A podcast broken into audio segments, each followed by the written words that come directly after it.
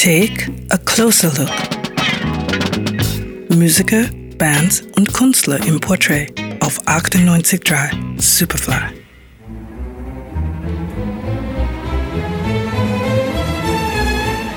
Letztens hat es wieder zwei Komödien mit Pierre Richard im Fernsehen gespielt.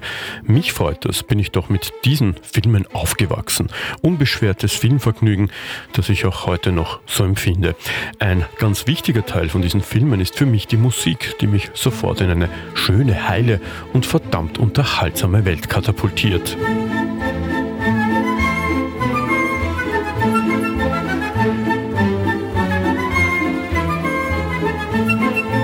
Viele Soundtracks zu Pierre Richard, aber auch Louis de Finesse oder Jean-Paul Belmondo-Filmen stammen aus der Feder des 1940 in Bukarest geborenen rumänischen Komponisten Wladimir Kosma, der mit seiner Musik den Filmen auch einen unvergleichlichen Klang hinterlassen hat.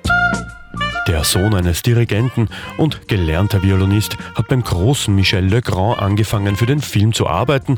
Von da an hat der Film ihn begeistert. Der große Blonde mit dem schwarzen Schuh, die Abenteuer des Rabbi Jakob, Brust oder Keule, der Querkopf, der Regenschirmmörder. Filme, die jedem Kind der 70er und 80er nur beim Titel sofort Bilder vor Augen führen. Sein wohl bekanntester Song hat 1980 die Charts dank eines Filmes gestürmt.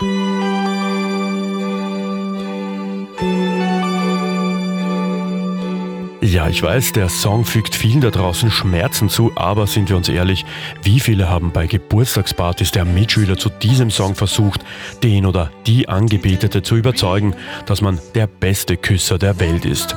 Der Soundtrack zu La Boom ist ebenfalls aus der Feder von Wladimir Kosma.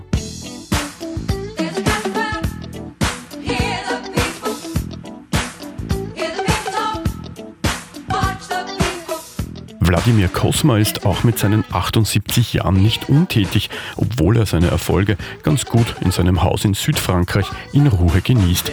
Dennoch, seine Musik hat uns ein Leben lang begleitet und wird dies weiterhin tun. Seine letzte Arbeit war für die Oper Marius Ephanie, die im Jahre 2007 Uraufführung gefeiert hat. Also den Fernseher ja nicht auf lautlos stellen, sonst entgeht man den wunderbarsten Melodien von Wladimir Kosma. Gerald Trafnicek für Radio Superfly.